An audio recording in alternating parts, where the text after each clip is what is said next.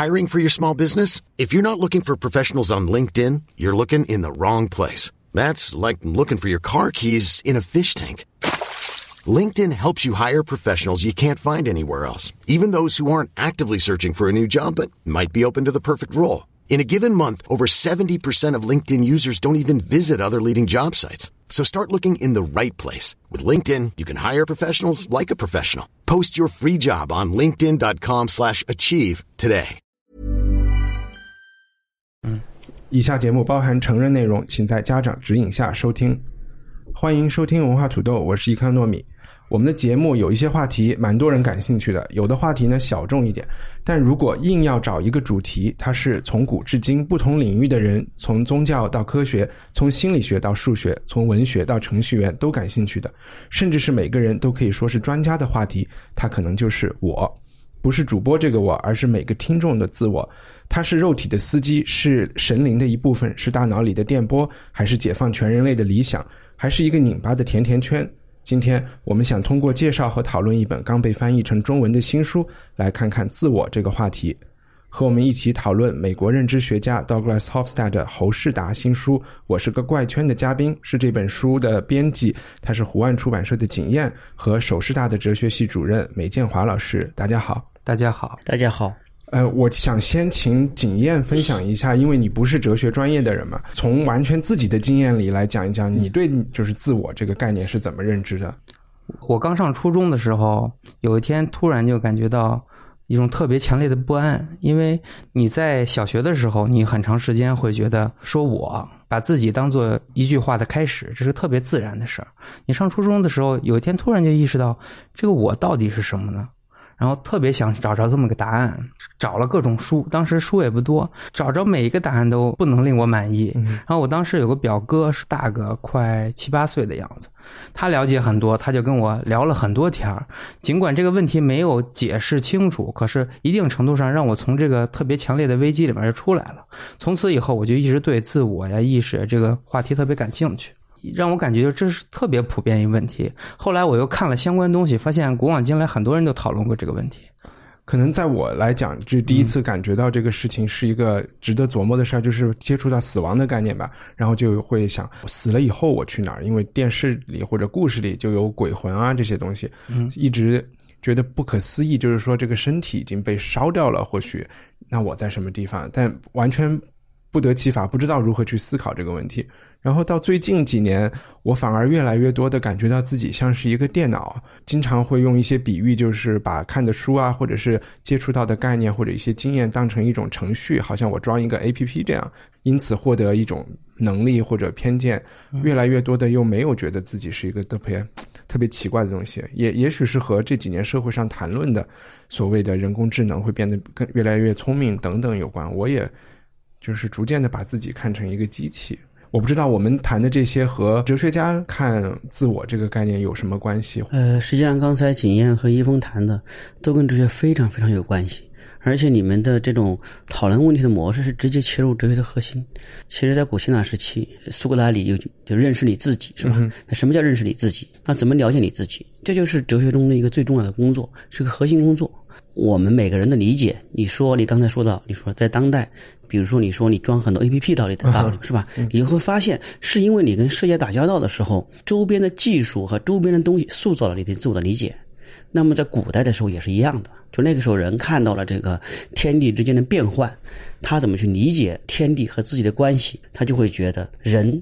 他虽然有他这样一个物理的存在、物质的存在，但是有个东西它可能是，呃，精神性的存在。这个东西呢，它有可能就像柏拉图的天空一样，它在一个抽象的世界里面，它跌落凡尘，进入到我们体内，然后让我们走过一生。等我们死了，这个灵魂又回到天上去了。这就是一个非常朴素的二元论的观点，就是说我们的人它是分为这个你物质的一个方面，你的身体、大脑，还有你灵魂的一个方面。就是说，你有意识，你有魂，是吧？说，所以我们有很多鬼魂的观念，这也可以说是对我们自我的一个最初级的理解。直到现在，很多这个大众他都会接受这种观念，说我们有两种东西，现在的呃发展心理学其实有很多研究表明，很多小孩儿他都会接受这种二元论观念，他都会觉得，哎，人他可能是有两个不同的东西，是吧？因为我们自己的直觉能知道，就是说我们有一个想法。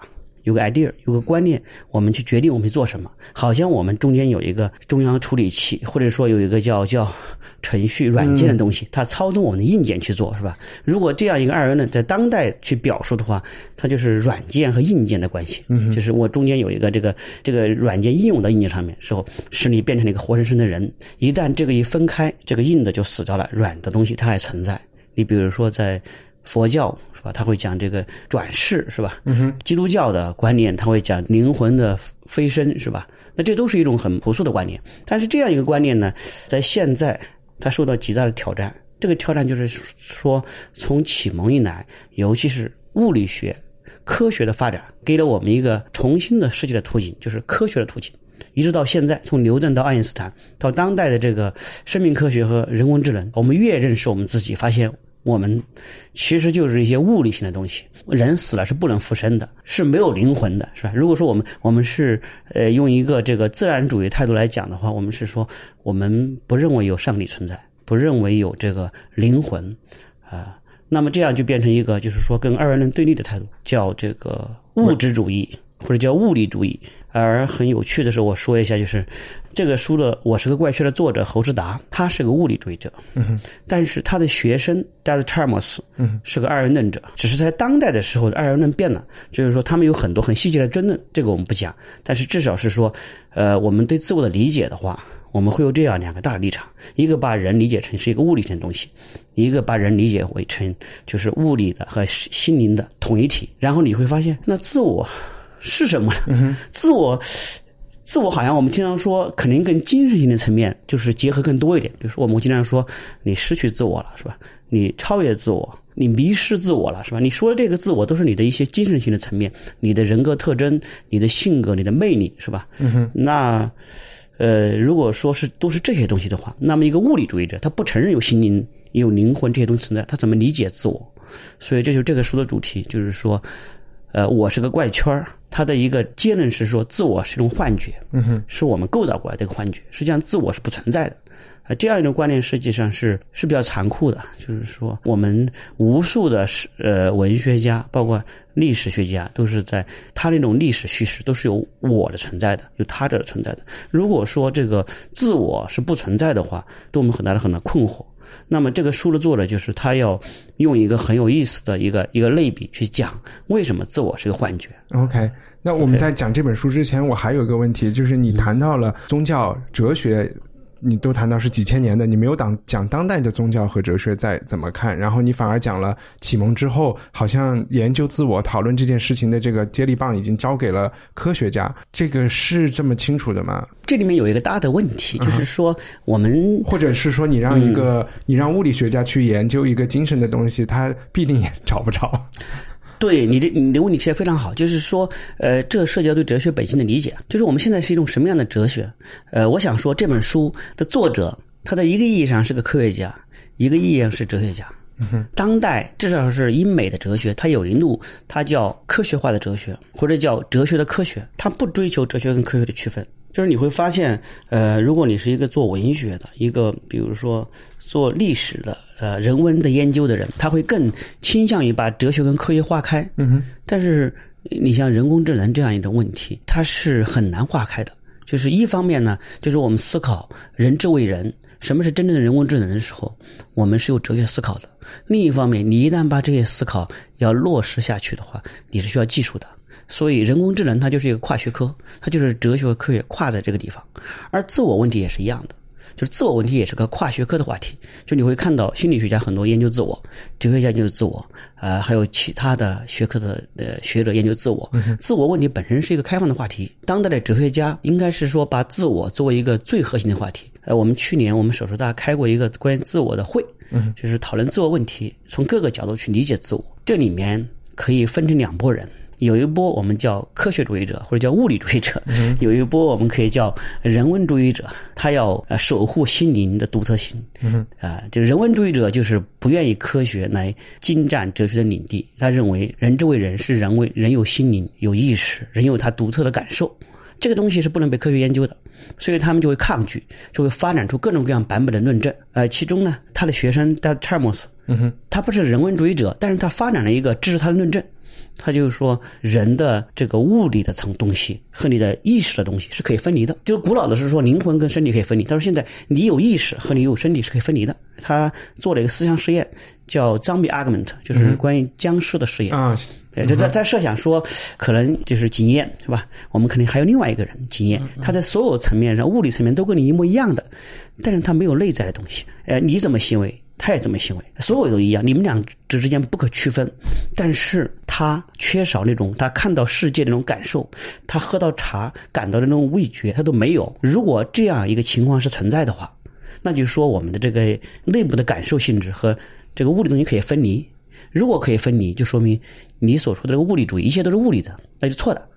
也就是说，这个世界上还有非物理的东西，它既存在，它又不能为物理科学。这里要补充一下。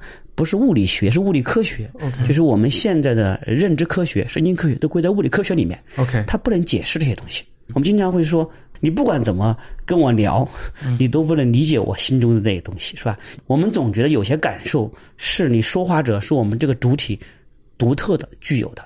这个东西是主观的，我不能传达给你，你也不能用科学的仪器通过扫描我的大脑能看到这些东西。这是人之为人的特性。这就是一个，就是我们叫人文主义的追求哲学的一个很特点的一个一这样一个一一个学派。OK，呃，实际上这个观点在很多人文学科里面都分享这个观点，他们都会你会看到很多对科学的批判，对科技批判，有很多很多认为这个东西是科学不能解释的。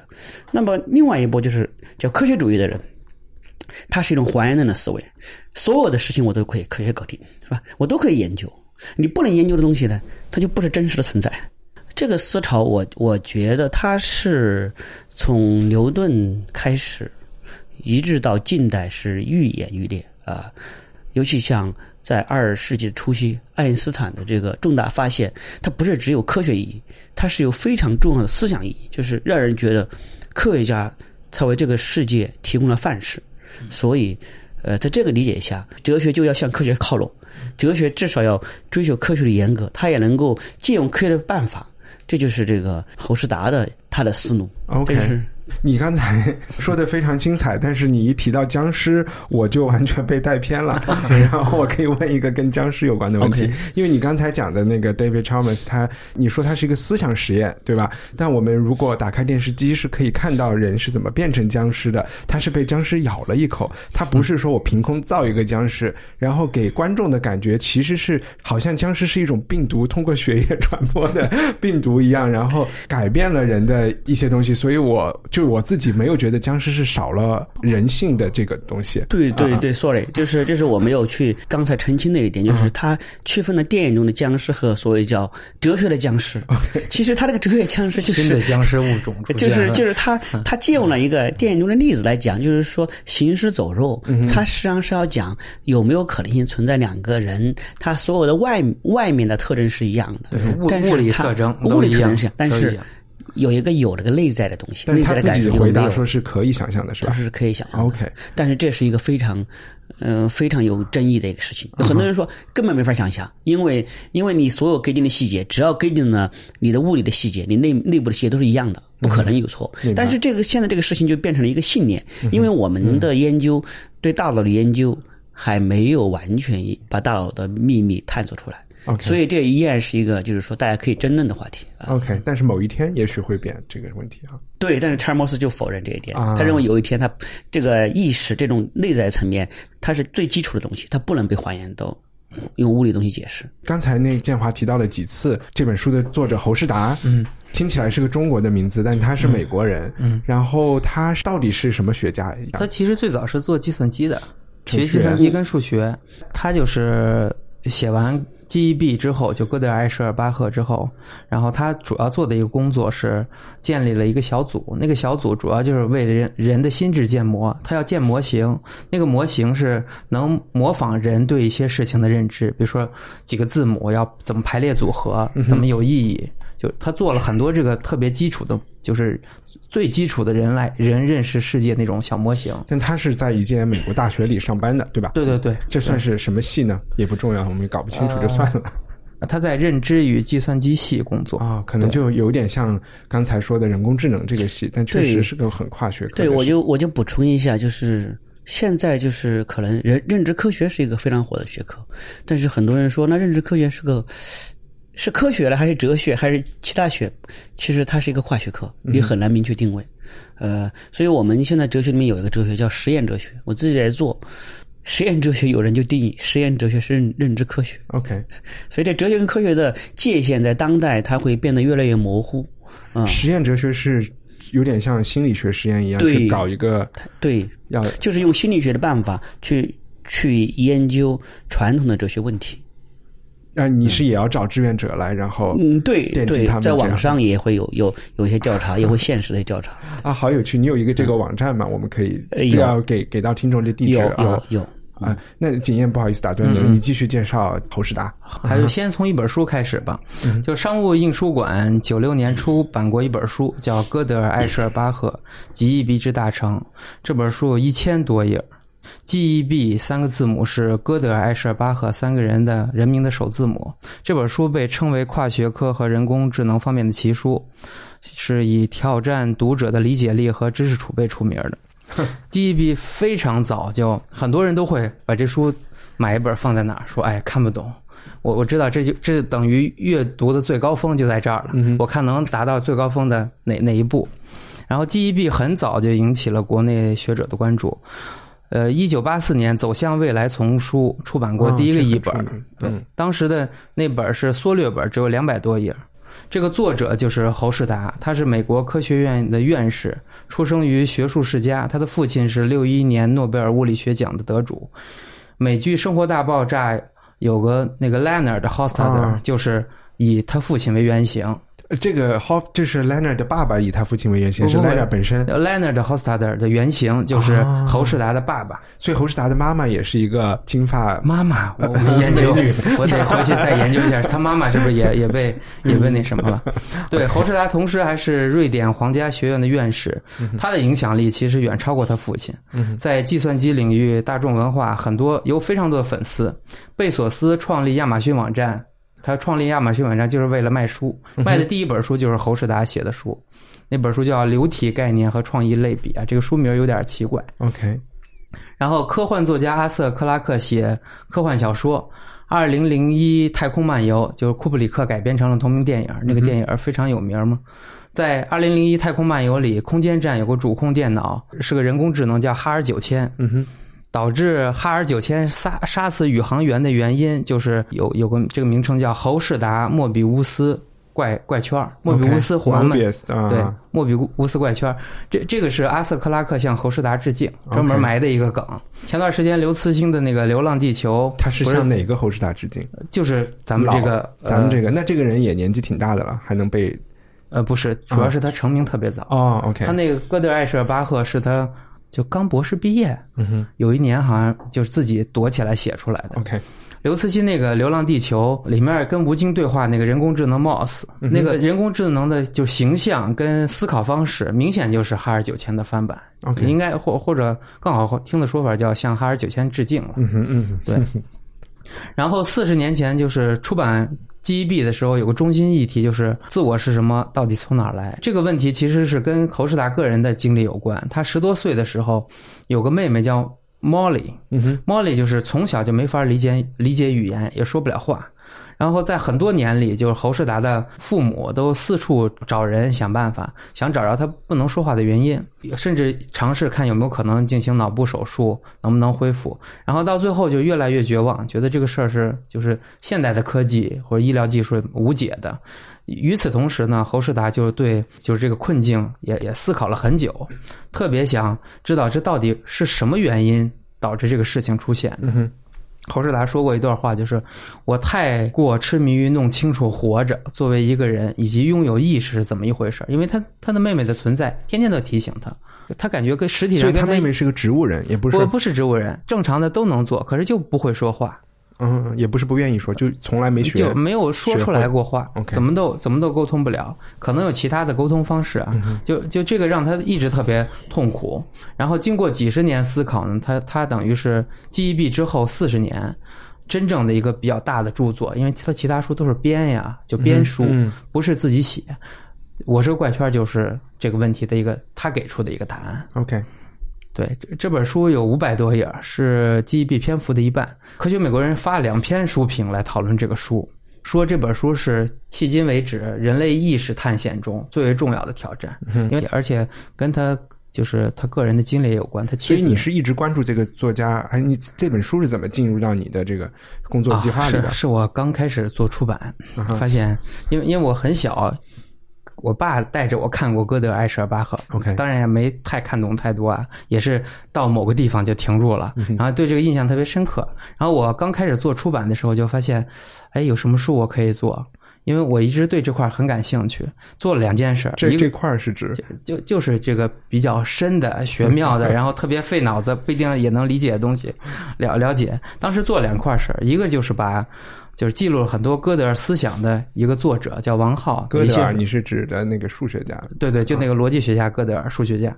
然后就是王浩写了几本关于他的书，引到国内。当时是就是梅建华也介绍了译者老师，就北大的一个专门做逻辑的一个老师叫邢涛涛，把把那几本书引到国内。另一件事呢，就是我看侯世达有没有什么书，恰好他那时候正要出版《我是个怪圈》，我说哎，那赶紧签。等于就把这个事儿就当时就埋下做这个事儿的种子了。可是因为这个书翻译特别艰难，前后换了几任译者，做了快十年才译出来。啊，对，十十二年，确切的说是是把编翻译都逼疯了吗？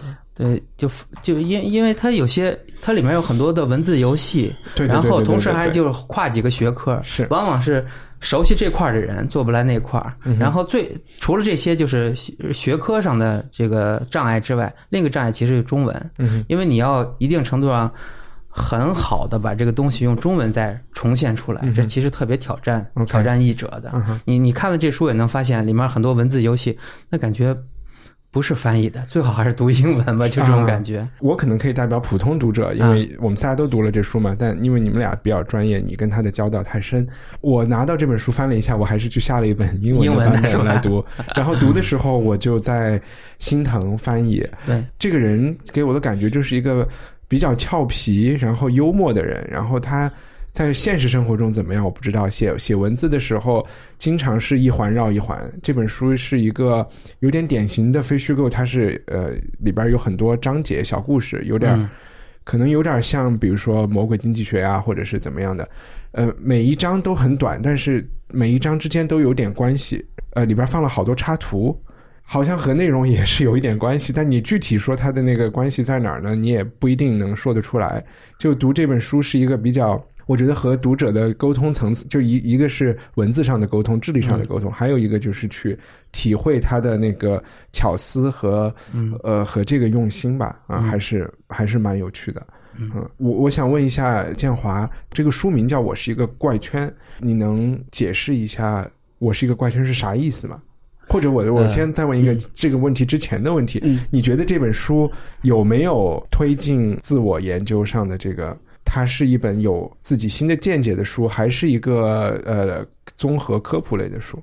我觉得他这个书，呃，是对自我研究，呃，打开了一个新的路子，而且是非常有原创性的。但是呢，它会被掩盖在这个书里面有一些八卦啊，有一些个人回忆里面，就是还有有一些它的各个章节之间，你说它有联系，但是又看不出太密切的联系。就是那因为我做这个问题很多年，所以我就其实我不用看完，就是我只要看这一部分我就知道，其实他给出了一个非常有理独到的解决方案。因为我刚才讲就是怎么理解自我的问题，有两种回答，一种是说自我就是那个灵魂、那个心灵是吧？那个必须守护这个东西，是很有魅力，但是你很难面对科学。是吧？另外一方面就是说，如果你接受科学的话，那你就会会得到一个结论：人自我就是一个物理的东西。那怎么办？就是说，我们有一个说法叫信奉物理主义者的人叫求真强迫症患者，就是他要不断的去求真嘛，要最后认识到，哎，其实就是物理层面的东西，真相是很残酷的。那么侯世达呢，他就要说，哎，自我是一个幻觉，是吧？幻觉我，我想说，在中文里面的意思可能就是有点这个不太好的意思，但是它其实是很中性的，就是说，为什么我们会有自我感？我们其实这个自我不是在跟桌子椅子一样存在的，它是一个另外一种存在，作为幻觉的存在。他是要讲这个东西啊。他给出这个方案，你知道有也有佛教的解释是吧？像无我的世界观是吧？他这个也是给出一个不同。那么他怎么提提出这个自我是一个幻觉的？他背后就有个资源，他这个背后的资源，呃，就是来自于哥德尔啊。OK，那是不是也要介绍一下？不太认识哥德尔是谁的？他他好像不像尤吉里德那么有名啊。呃，哥德尔是一个呃，应该说是生活的比爱因斯坦稍晚十几年出生的一个人，嗯而且呃，一般人会把他跟两个人比较，嗯一个就是跟古希腊的哲学家亚里士多德说，这个哥德尔是有资格说亚里士多德和我的。因为从逻辑学来讲，就是最伟大的逻辑学家是是是亚里士多德，那么他是当代最伟大的逻辑学家。实际上，他在这个意义上，他终结了那种就是从亚里士多德到他那个时代之前的逻辑，就是他发现了所谓的不完备定理，就是任何一个系统都是不完备的。简单来说，所以它终结了人们去追求这种完美的这种一种一种呃一种冲动啊。呃，他的晚年呢，他是在他在普林斯顿高研院。啊、他是跟爱因斯坦在一起，就是据说爱因斯坦每天去高研院最大的乐趣就是要追求跟哥德尔散步，一块回来聊天。他的那个心智能力是非常，这个人类是可以说最卓越的几个心灵之一啊。他是一个逻辑学家，你知道在，在我们现在讲那个计算机里面是吧，有一些最基本的逻辑是吧？这最基本逻辑呢，就是就就是有很多运算，有很多程序。最开始的发明者就是弗雷格，嗯，逻辑学家，跟罗素他们有一套这种形式系统。就你说的是哥德尔这你说的这个罗素就是英国的哲学家对罗素。对对对对，就他有一他有一个三三卷本的数学原理，有有有几千页的数学原理的书。这个系统他们造了这个系统之后吧，这个系统实际上就是后来所有我们形式语言的基础，就是我们包括计算机语言都是从它而来的。嗯，那么哥德尔就发现一个问题，就是说这个这个系统系统存可能存在有一个东西，有有一个句子，它是这个系统所所包含的，但这个系统不能证明它为真，也不能证明它为假。比如说是这样一个句子，这句话为假，你怎么判定它真假？就是它具有一种性质，自指，或者说这句话是可证的。你就发现这样一个句子，它具有自指性。你知道我们一般的说的句子是这样的：景燕坐在这儿，他不自指，他指世界中的一个事实，是吧？呃，伊凡坐在这儿，呃，谁坐在这儿？还有谁是什么总理？这都是一个事实。但这个句子它不是指向世界的，它指向他自身，就是有这样一个哥你知道小时候英语文造句的时候写作业，老师就说请用尴尬造一个句，嗯，然后我就会或者很多小朋友就会写对，老师让我们用尴尬造一个句，然后老师就说不能这样造句，这两个有关有关系吗？对对，这就是当你说我很尴尬的时候，你是表达世界中的一个事实；当你说老师让我们用尴尬造句的时候，你说的是一个跟语言有关的，用“尴尬”这个词儿去造一个句，对吧？就是说他们之间有一个区分。这实际上也是这个二十世纪这个呃有一门，如果说有一门第一哲学的学问，就是语言哲学，研究语言，就是说，呃，我们可能要研究语言表达啊，这就是这个这种这种我们会发现很多这种奇怪的句子，是吧？就从那个说谎者悖论，就是说、我在说谎，我说这句话，那我到底在没在说谎呢？你会发现会有悖论。你说他在说谎，你会推后这个句子是一个真或假；你说他没在说谎，你会你会你会遇到这样一个障碍，就是说这个句子的自指性。哎，其实悖论这件事儿不是在从古希腊就已经有了吗？那到了二十世纪初，呃，戈德尔他再来研究悖论和古希腊的这些悖论也好，有有什么关有什么不一样的？就是以前的研究悖论，就是局限于在一个句子上，实际上是像哥德尔他这种，他是他考虑的，就是他不是单个的句子，他是考虑的一个形式系统。就是我们现在讲，比如说算术啊，或者说什么什么某一种语言规定的一个系统，在这个系统里边，呃，他去讲这个悖论。啊，比如说这个系统里边，我们会找到一个句子，它是这个系统能推蕴含的，但是呢，你用这个系统里的手段，你却不能判定这个句子真假，明白就？这样一种句子。啊，我说明白的意思就是。我明白，因为我看了这本书，里边有对对这个哥德尔的这个事情的详尽的一个描述，但是听众听到这儿是不一定晕了，对，已经晕了。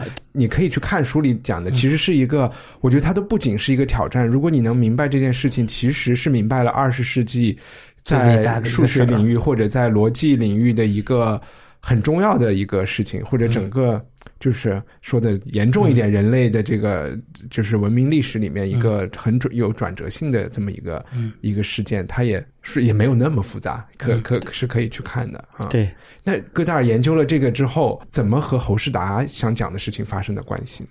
这就是涉及到我要再讲一个大的背景，就是说这个不好意思，就是说侯世达他会研究类比。就实际上，人类的最重要的思想做类比，就是我们平常的生活经常会打个比方，举个例子，或者说哎，做一些类比类比思维。因为中国古代的很多都是一种类比思维。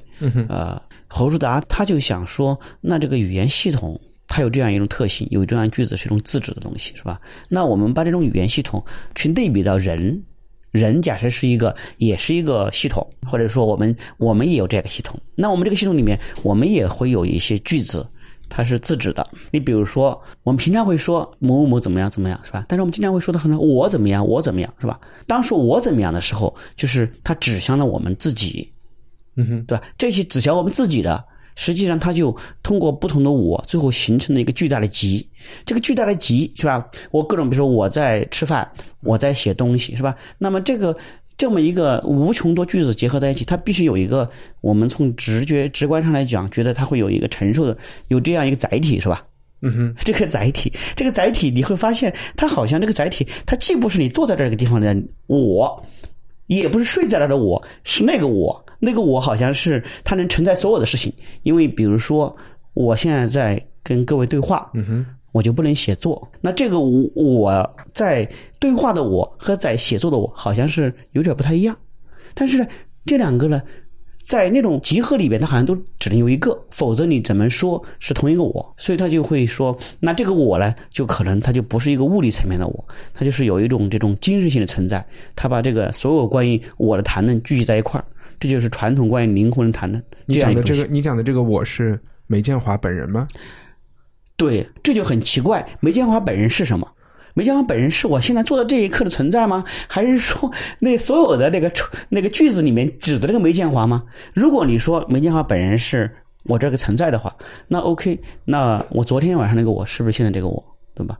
那我要保证昨天那个我，今天那个我，无穷的我在一块儿，最后你就发现你得到这个我啊，它不能是一个当下的物理的东西存在，它好像是一个抽象的东西。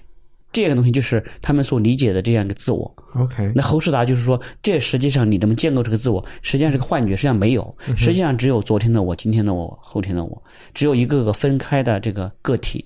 你认为有这样一个我的时候，是你的一种幻觉。你每时每刻你都认为有一个统一的主体在做决策、在思考，实际上没有一个统一主体，没有这个东西，只有不同的人、不同的个体，在一个连续的时间段，他在做不同的计划。就是我们一般都说重要的事情说三遍，那同样的问题 再问一遍，景燕，你能从你的角度，因为我觉得这件事情真的可能需要从不同的角度来解释，才从戈德尔他的突破和侯世达怎么他怎么启发了侯世达，又讲了一件什么事情，你是怎么看的？侯侯世达在在这书里其实说了，嗯哼，他说就是人的自我意识，你很难具体指出自我是什么。就是具体是什么实体，但是在关系跟结构中，你能感觉到它一直存在。然后这种幻觉就是还有个特质，就是可以复制。复制的意意思就是，比如说他回忆他妻子，然后他妻子去世之后，就是死亡没有让就是他妻子的生命完全消失，至少他的一些意识，他的或者说通俗点他的品格。这些东西依然存在于侯世达以及他妻子的朋友的大脑之中。他进一步其实还推推论说，一个民族的意识，你你很难以指出一个。就实体民族的意识是什么？他他说一个民族的意意识的存在或者复复制本身就是这个民族意识意意识本身。就就你能感觉到一个民族有一个民族跟其他民族有很非常不一样的的气质在那儿。然后而且这种这种气质，当当然这个民族的意识也可以消亡啊。比如有的有的民族就在历史上逐步就消失了，他们代表那些那种那种思考方式全部都没有了。对，但这是不是有点抢先讲多了几步走？就还是回到我是个怪圈啊？你你怎么你是怎么理解我是个怪圈的？一个例子特别特别好玩。几个月前跟就是侯世达的朋友叫莫大伟 David Moser 见面，当时他举了一个例子，就说就是人跟别的东西非常不一样的。比如说咱俩面对面，然后我用手指你的鼻子，机器的话就会就人的第一反应是反过来，你过来也指我鼻子，这是人的反应。就我指你鼻子，你自动就会是这下意识反应你你来指我，不会。对啊，那那我 大我多数情况，我一开始都说自己是机器的你机器可能的反应是指自己鼻子，啊，对吧对对对，我人的人正常的人人的其实是一般的反应都是我指你鼻子，你自动指我鼻子，对，就这样，就就就就就就因为或者说是侯世达发现一个模式，这这个模式就是在不停的出现，嗯哼，一重一重的怪圈逐步的重叠，然后人的自我就从里面产生了。我想问一下，哎，您有小孩吗？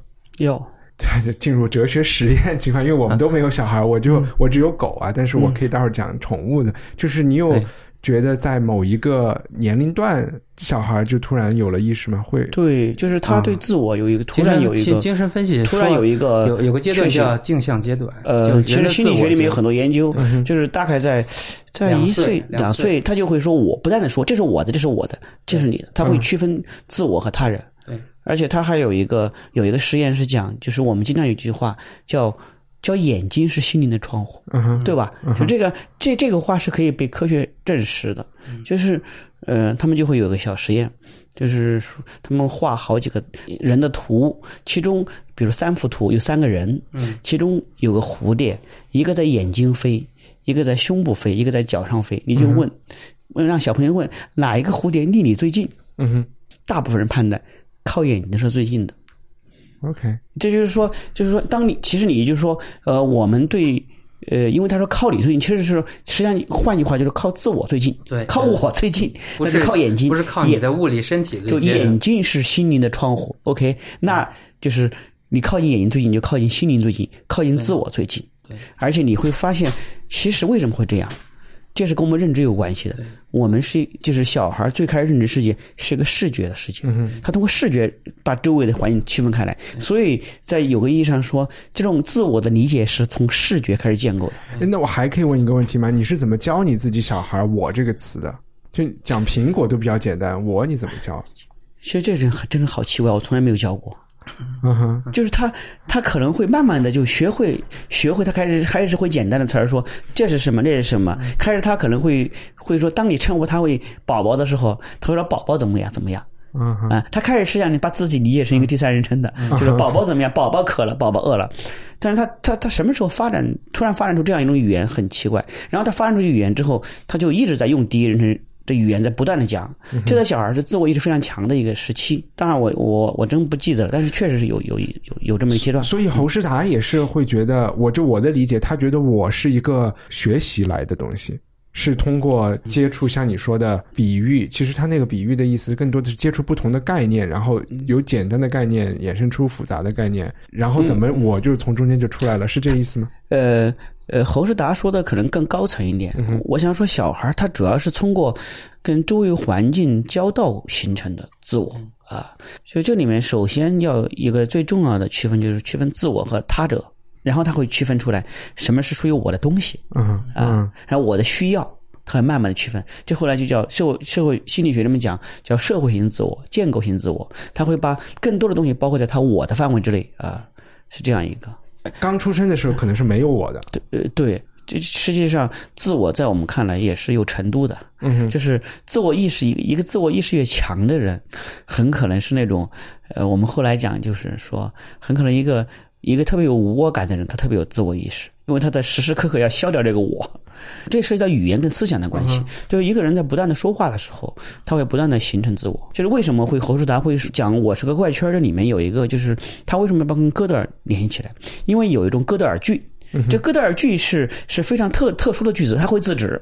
那么人在说话的时候，人说了很多很多的句子，其实有一种句子是自指到自身的。我们的语言，天是蓝的，是吧？孙悟空是聪明的，是狡猾的，是吧？之类的这种这种句子是吧？我们都有主谓结构，是吧？那我们就想就就会认为这个主词背后有个东西在里面，就是说呃我们有种直觉，认为我们所有的语言背后都对应个东西。嗯哼，其实，在这个思路上，它是跟罗素很一致的。就是那个罗素是认为，实际上我们可以通过一些呃逻辑的分析或者语言的分析，我们把这个主词给搞掉。就是说，我们分析掉，比如说“景燕”是一个编辑，“检验”这个词儿，我们可以把它一般认为说，因为你说检验背后有个对象的话，是吧？那孙悟空背后有什么呢？对吧？那圆的方，那后面有什么东西都没有，是吧？福尔摩斯背后有什么没有？那我们就把它分析成一个一串描述，一串描述表述的就没有这个对象了。实际上存在的是什么东西呢？身份证号，嗯，存在就是关于他的描述。如果我们找了，比如说这个戴着眼镜儿的多少岁的，把他所有特征描述一遍，他实际去找找到了，他就存在；没找到，他就不存在。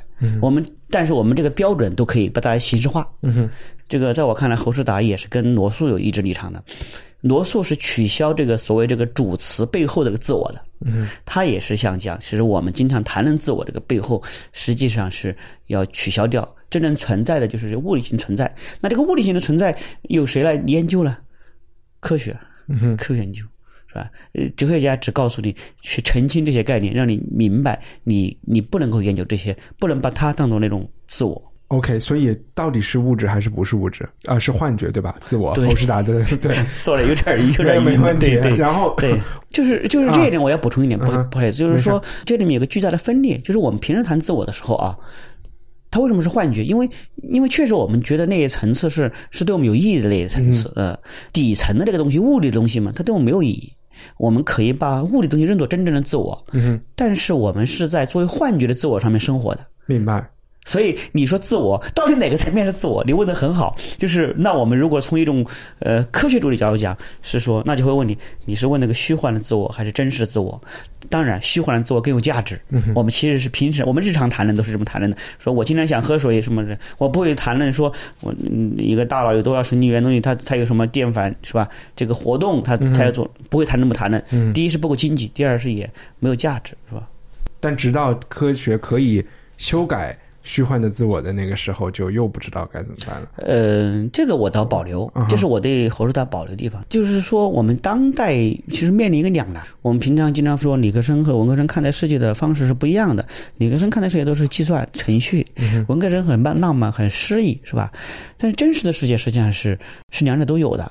就是我们我们不可能把把这种人的情感和理性完全呢，就是变成全是情感，全是理性，就是就是这种东西啊。所以何树达他这种是说，从一个科学的角度去讲，去讲自我，他他是解释了什么是真正的自我，也解释了我们真实的所谓幻觉那个自我。嗯但是就留一个问问题，这个问题就是，呃，就是那些倾向于人文的学者关注的，如果说自我都是幻觉，那我们这么一就是拼命，那我们这么去努力，这么去做决策，在这个终极的意义是没有价值的。这种话我们不能够接受。嗯哼，这就是一个巨大的张力，就是是我可以接受这个真相，但这个真相残酷的让我没有办法去理解我生命的意义。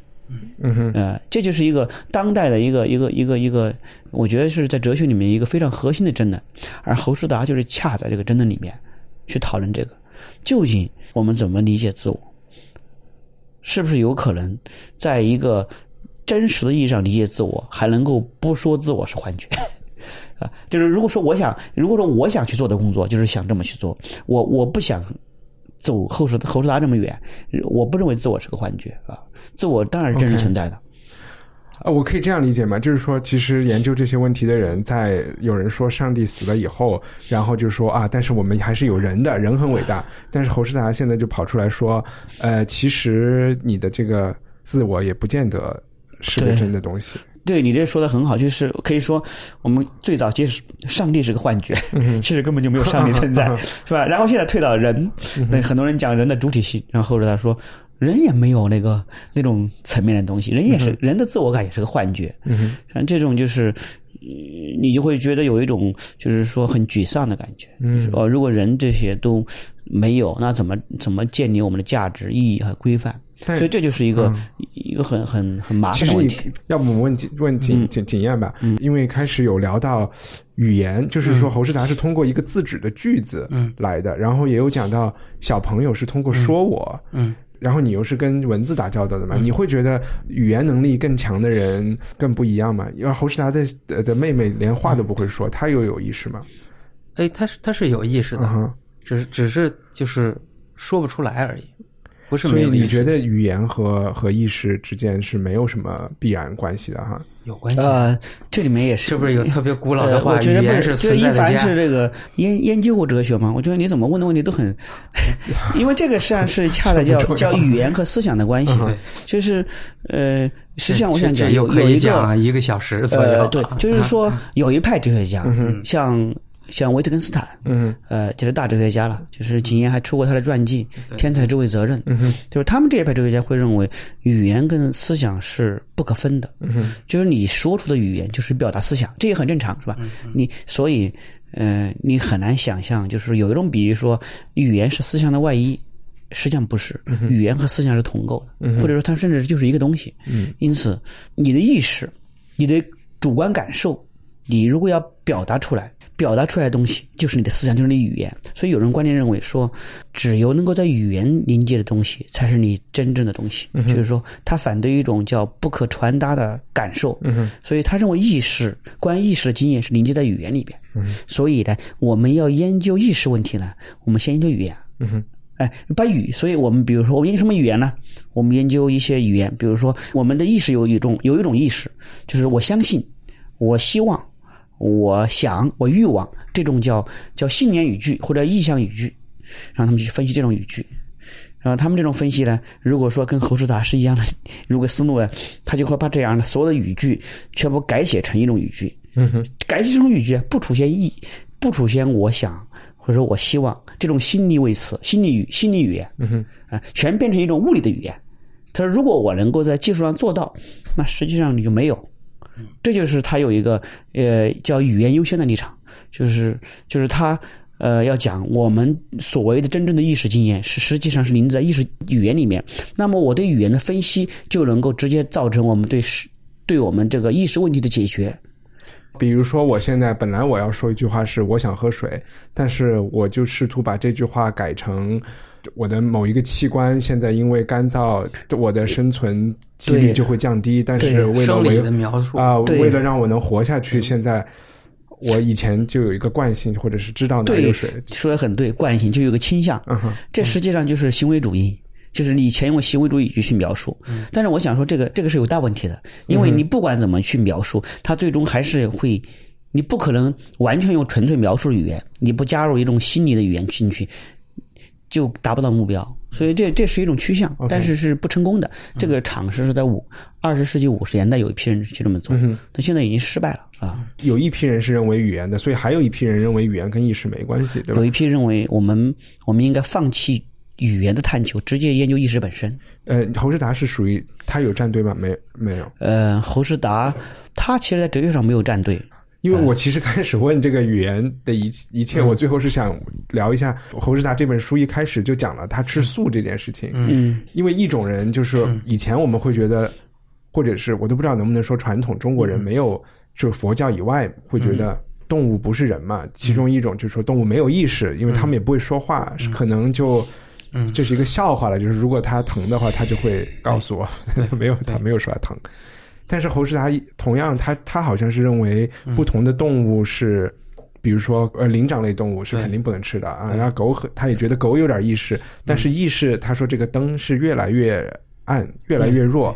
然后到了有点像是从动物到植物一个渐变的过程。比如吃植物，他就觉得植物的自我意识是没有的，然后或者没有痛觉。那个那个 Peter Singer 他们讨论这问题的就是痛觉对痛觉的感受力怎么样？这也是为什么之前引起特别大的争议，就是吃吃龙虾还是什么，就是说芬兰还哪儿有个新闻，这个我要说一下，这个很好玩儿。其实这跟这跟侯世达他他的有些立场是有些自我矛盾的。嗯就是 如果是一个物理主义者的话，他应该认为一切都是平等的，都是一样的，什么都可以吃。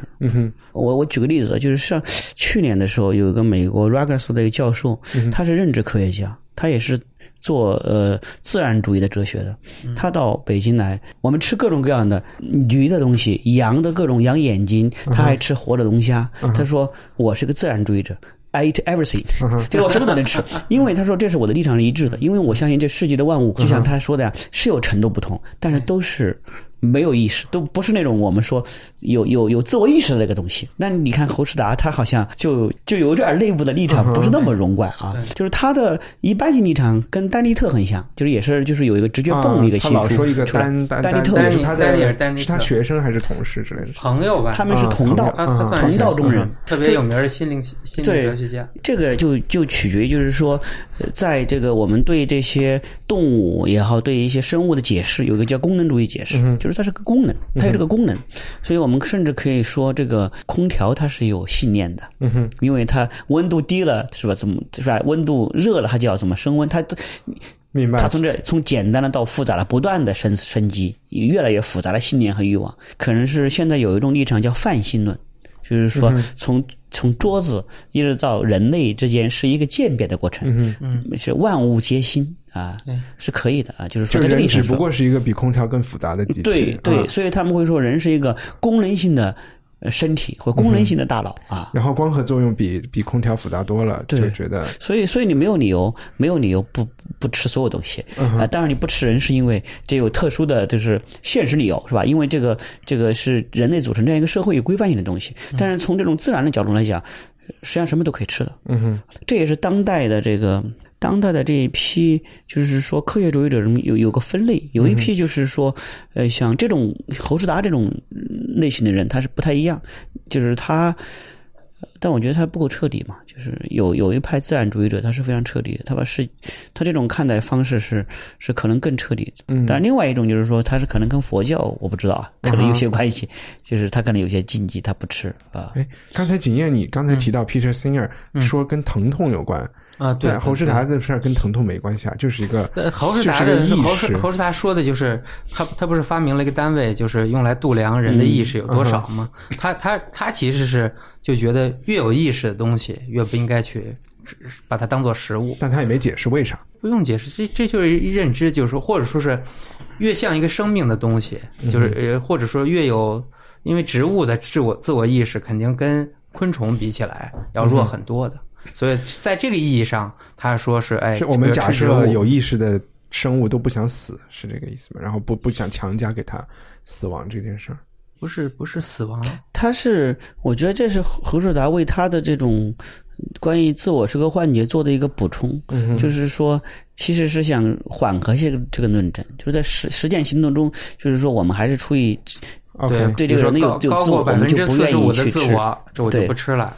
低于百分之四十五的自我，我就可以吃。OK 可能就就就就这么一个分可是，可是我自己是对他有个质疑，就是说，嗯如果自我是个幻觉的话，那其实是真是是自我意识不存在的，嗯对吧？那我如果从一个从一个那个完全的物理主义的立场去出发的话，我可以吃所有的东西。嗯不不过他还有另外一个说法，他其实尽管这是个幻觉，可是这是个特别好的幻觉。怎么说这个幻觉是特别好的幻觉？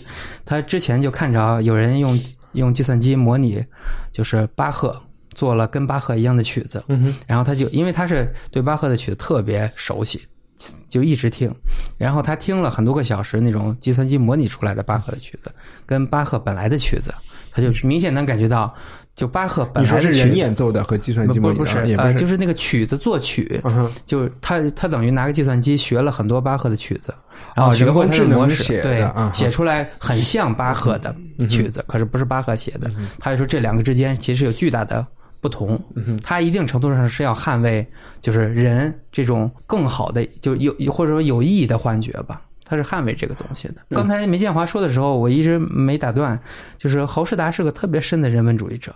对只不过他是他是潜伏在 就是物理主义者中间的，等于一个叛徒，巨大所以的叛徒。，所以我其实说的就要把它揪出来。我我有点同意 建华的说法，就是他自己的这个理论，他没有意识到这个理论的后果，其实和他的很多人文主义的呃信仰是因为他有因为他是有矛盾的。科学家，他求真呀。啊，他认他认为这是真的，尽管这是个特别痛苦的一个事儿，他也得承认这是说这个是很痛苦的真实。他不够真，这是我的意思。他如果足够真，这就是他可能，我觉得他他的可能跟他自己的经验有关系，所以会造是跟他成一些经验有关啊。是啊，因为因为严格说，你要从哲学立场上去讲的话，一旦你得到自我是个幻觉这个结论的话，你就会对很多东西有一个崩溃的。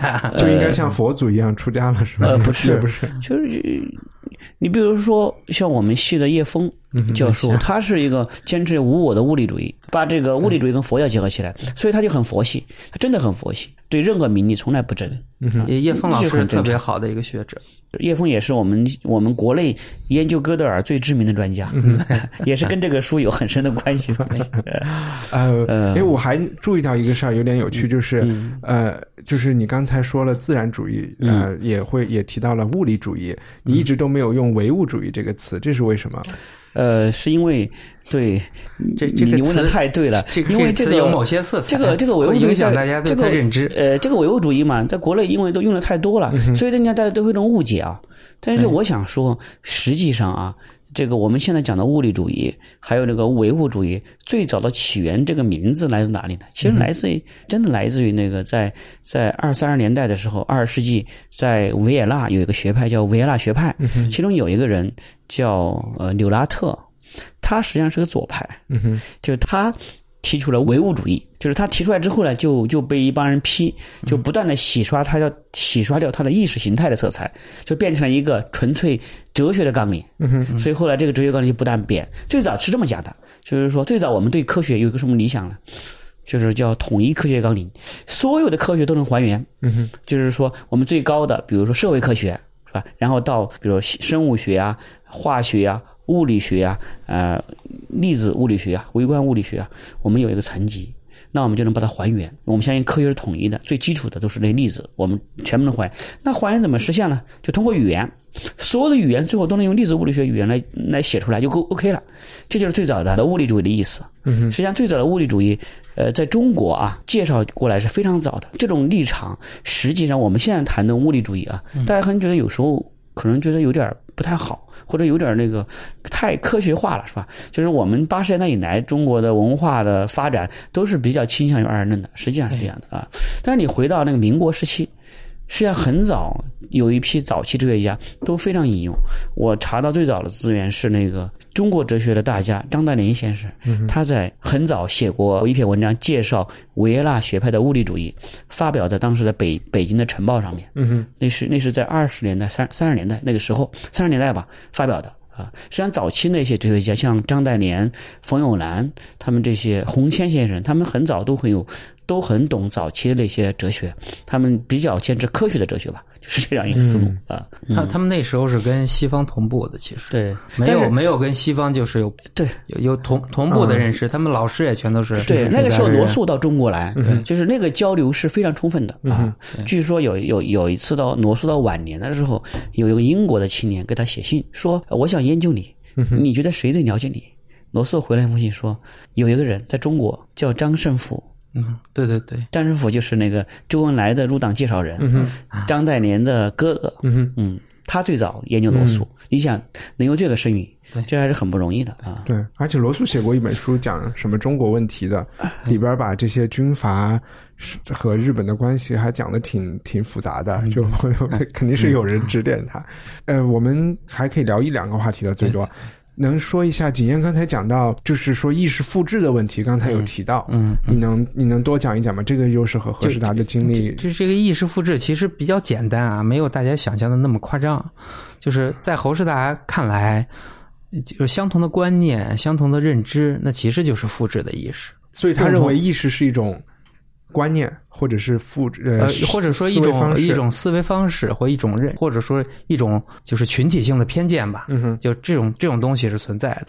它它这个跟咱们想象中科幻片里面那种复制意识完全不一样。OK，它是这个这个意义上说，意志是意识是复制的，或者意识不是为一个人所有的，是共享共享所以在。他的妻子死了以后，他觉得他的妻子还一部分活在他的身体内，就是刚才咱们在开始之前，就是聊天说到，这其实特别像有巨大心理创伤人面对一些难以接受的事情的一个直直直直接的反应。直接的反应就是我拒绝承认一个物理的人或他的心灵完全灭失掉了，这个世界毛主再也不存在了。们心里。对对对，就 类类似，这这非常像共通的感情。嗯你你你你不可否认，有一代当时那一代人确实认为毛毛毛主席跟我的关系紧密到像我跟我的爱人一样，嗯哼，或者说在精神上怎么怎么样的。所以你这就有个问题，就是说，呃，在读这个侯志达这个书的时候，我觉得如果有朋友对这个问题感兴趣的话，应该看一本那个心灵哲学的导读，有一本那个江塞尔塞尔这本书叫《心灵导论》，他可以讲，因为因为侯世达有时候他讲意识，他不是一个哲不是一个严格的哲学家，比如他刚刚谈这个东西，说意识复制是一些相似的观念和模式，实际上这个特别反物理主义，就是物理主义是要给他一个自然化的解释的，但是他他不会，就是当然他也有他的好处，他不会介意那些条条框框，他就这么讲了。但实际上现在他就会说，你说科幻片那种意识是什么呢？那个科幻片里面讲的意识复制和上传，它是当代的心理哲学讨论的，就是说。其实意识就是一些结构化的信息，嗯我可以结构化地通过可以上传，可以下载，就这个东西。而他谈的那东西吧，有点类似我们古老的柏拉图的那种抽象的东西，那个观念呐、这个抽象对象啊，他们怎么在不同的里面存在呀、是这样的东西。所以他其实留了一个二元论、二元论的残余在里面。啊，这个残余有他的信，有他的这种情感和信念在里面，也有他的一些论证在里面啊。对，确实要要，我觉得这次谈的比较明确一点，就是说，把侯世达的思想跟一般的物理主义思想要区分开。对，啊啊，而而且侯世达本人就感觉更像一个科学家，不像个哲学家。这个我不是特别同意，就是说，呃，就看其实这个背后一个大的话题，就看你怎么理解哲学和科学的关系。对啊，因为现在在有时候我们更愿意看科学家的东西，他可能会跟我们带来更多的一些这个思考。因为哲学家他形成那个哲学传统之后嘛，你有时候很难挑战这个传统，而科学家他不在这个传统里之内。他可能提的东西就是说，他完全是有颠覆性的。嗯，就像那个张五常那经济学家，他最开始写这个电动理论的时候，他没有看屁股以来的那个经济学理论，他自己发明出来的。结果他拿去讲的时候，当时的很多诺贝尔经济学家都惊了，说你这完全是错的，传统从来都不是这么讲的。最后大家发现他讲的是对的。嗯哼，因为因为他根本就他是独自的发现了这样一个 通过现象发现了一个真理。我觉得，呃，侯志达这个书的最大价值就是说，他有一个哲学史哲学的价值，就是他视角切换，他给了我们一个新的视角去看待自我这个问题啊，重新理解自我。当然，他这个他这个自我途径可能没编得特别全，也可能有些冲突，但是重要的是视角切换啊，给我们一个新的视角去理解，重新反思我们自己啊。好吧，那我觉得今天我们呃这个话题聊到这里差不多了。我们每一期节目还有一个我忘记提前通知大家，有一个叫编辑推荐的环节。啊，对，我给呃推荐在五月份的时候，在中国人民大学呃有一个会，呃，这个书的作者侯世达他会到啊，呃，到时候大家可以今年五月今年五月啊通过什么渠道可以找到这个？呃、这个到时候可以在人大哲学院的网站上能看到这个消息，OK，啊、也可以到时候我们会有一些网上的公众号发出来，好跟大家分享啊，嗯大家可以去看看那个侯世达本人怎么谈论自我啊。好，然后当场提问，对对对对，而且我有我就这个问题，我要问他。为什么吃素？啊，我我推荐一个啊，嗯就是有一个美剧最后一季了，叫啊我也要推荐美剧，你要推荐呃黑客军团 Mr. 不是 Robot 那不是马马上要嗯开播，应该是因为这个戏有点儿自己把自己坑的就拍不下去了，他拍拍太多自我意识了。可是他在就是对就是呃做黑客的这些人的就心理侧写是特别成功。如果你想了解就是做黑产的人精神状态怎么样，可以看这个我就。是第一季看的特别投入，第二季就看不进去了，我就第二季觉得有点绕了。我我看不进去的原因，就是因为他太多拍自我，太无聊，而且那个自我就是就就主观的幻觉，各种幻觉拍来拍去，对对吧？而且一切电影里一说什么问题都是他爸带来的，一下就，觉得很都是都是无聊了都。是原来的家庭造成的。对 对对，对呃，我我也推荐一个剧的第二季已经要出来，还是已经出来了，就是一个叫《美国众神》的剧，呃，不知道你们有没有听过？他反正是根据美国一个写这种呃魔幻的作者 Neil Gaiman 的小说改编的，拍的视觉特别奇幻，特别就特别酷。他的不是那种不是《权力的游戏》那种奇幻，就是特别酷。今天让我想到他，是因为他叫美国众神，是因为他有点像《封神榜》，是美国的神、印度的神，全世界的所有的神在斗争，然后他们在斗争人的对他们的崇拜，就是很多情节是由这个驱动的。为什么要斗？就是因为人在遗忘他们，然后所有的这些神，他们就认为，当人不再崇拜他们的时候，他们就会死。嗯，好呀，那我们今天就到这里，谢谢大家。好，感谢谢，拜拜谢谢大家。谢谢。希望你喜欢这期节目。我想感谢所有赞助人的慷慨支持，让每个人都能免费听到我们的内容。所有在三月底前加入文化土豆会员的听众都有机会抽取侯世达的《我是个怪圈》赠书。财力有限的听众也可以通过在苹果播客应用里给我们打分和评论，帮助文化土豆的传播。更多信息请访问官网 culturepotato 点 com。如果你还没有听够，现在有几分钟的彩蛋内容。哎，我们又回来了，是因为我又提了一个问题，我想把它录下来。就是当我们在说意识是一个幻觉的时候，这是谁的幻觉呢？呃，呃，在日常层次说，会说是呃这个说话者这个意识主体的幻觉。但是我们如果严格的说，会说就是这样一个物理的身这个对象这个身体它具有的幻觉。呃，比如说我们会说就是经验这个人他具有的幻觉。